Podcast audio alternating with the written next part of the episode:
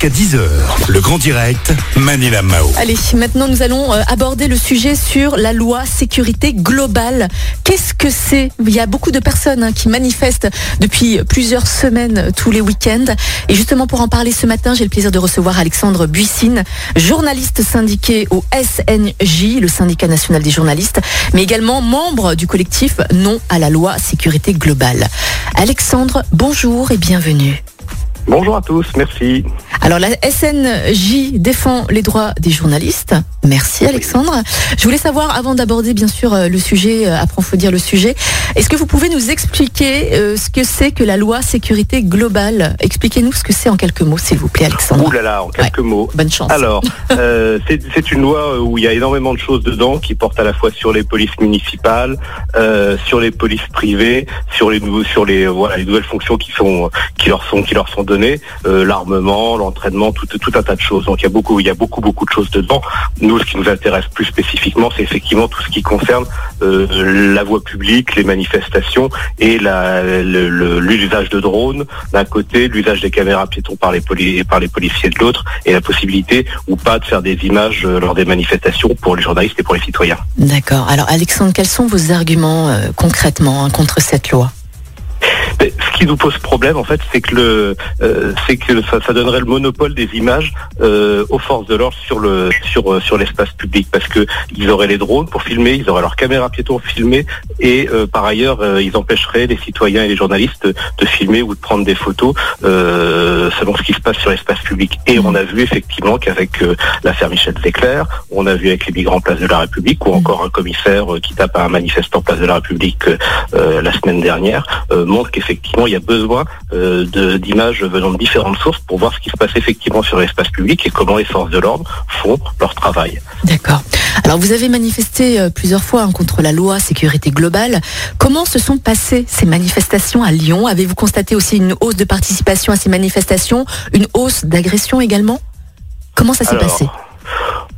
Il y a eu une, première manifestation effectivement le 24 novembre qui a été extrêmement suivie puisqu'il y avait plus de 15 000 personnes qui sont parties de la place des terreaux. Après, il y a eu un peu moins de monde. Alors c'est euh, c'est dû à plusieurs euh, c'est dû à plusieurs choses et notamment effectivement à la violence qu'il peut y avoir lors des manifestations. Moi, il y a eu une époque où j'ai manifesté avec une poussette et autres. C'est plus possible aujourd'hui. Très honnêtement, les manifestations sont extrêmement encadrées par les forces de l'ordre. Il y a aussi des gens effectivement qui euh, du côté des manifestants qui n'ont rien à voir avec nous, mais qui pratiquent des violences. Donc effectivement, ça, ça, il y a un climat extrêmement anxiogène et une répression extrêmement forte et, et ça se termine à peu près toujours avec des gaz lacrymogènes, ce qui est extrêmement problématique. Donc les conditions pour manifester, qui est un droit euh, légitime, euh, sont de plus en plus délicates. Ouais. Est-ce que vous pensez justement que les personnes qui portent un brassard presse sur euh, leur, euh, leur bras gauche ou droite, un peu importe, lors de ces manifestations, est-ce qu'ils sont plus exposés justement au risque du coup? Oh, bah, bien sûr. Euh, le, alors, euh, plus exposé que les manifestants, je ne sais pas, mais en tout cas exposé, c'est évident. Le, le SNJ a recensé depuis deux ans à peu près euh, 200 journalistes euh, qui étaient empêchés de travailler euh, par les forces de l'ordre, donc ce qui fait énormément de monde. Et puis effectivement, euh, des fois, pour certains, ça peut être une cible. Oui, c'était oui, c'est évident, parce que ce qui se passe, c'est que le journaliste, il a pour voir, pour, pour rapporter ce qu'il a vu. Donc pour certains, ça les gêne effectivement. Ça. Ouais. Donc oui, ça peut être des cibles, oui. D'accord, ok. Euh, quand aura, auront lieu euh, les prochaines manifestations?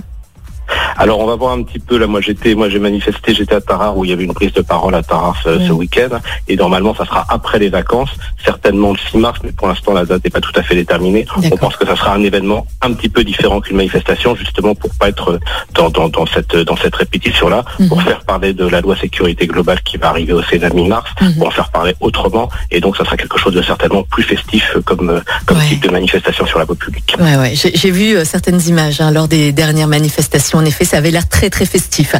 Une toute dernière question, Alexandre. Est-ce que vous pensez que le métier de journaliste fait encore rêver? Parce que les journalistes sont parfois mal vus, mal perçus. Les journalistes en prennent plein la gueule, excusez-moi de vous dire ça, mais bon, vous le savez mieux que moi. Et les journalistes peuvent parfois se faire agresser ou tuer. Est-ce que c'est un métier qui fait encore rêver aujourd'hui? Bah, il y a énormément de monde qui va encore le faire, donc j'imagine qu'il fait encore rêver. Euh, Après, il peut y avoir un écart entre le, métier qui fait rêver et sa pratique quotidienne, mais oui, je pense qu'effectivement, il fait encore rêver quand on voit le nombre de personnes euh, qui veulent devenir journalistes, qui, essaient, qui tentent un cursus de journaliste euh, ou qui essayent de rentrer dans un, dans un média. Donc oui, je, oui, je pense qu'il fait tout à fait rêver et euh, bah, raison d'ailleurs, parce que c'est un très beau métier.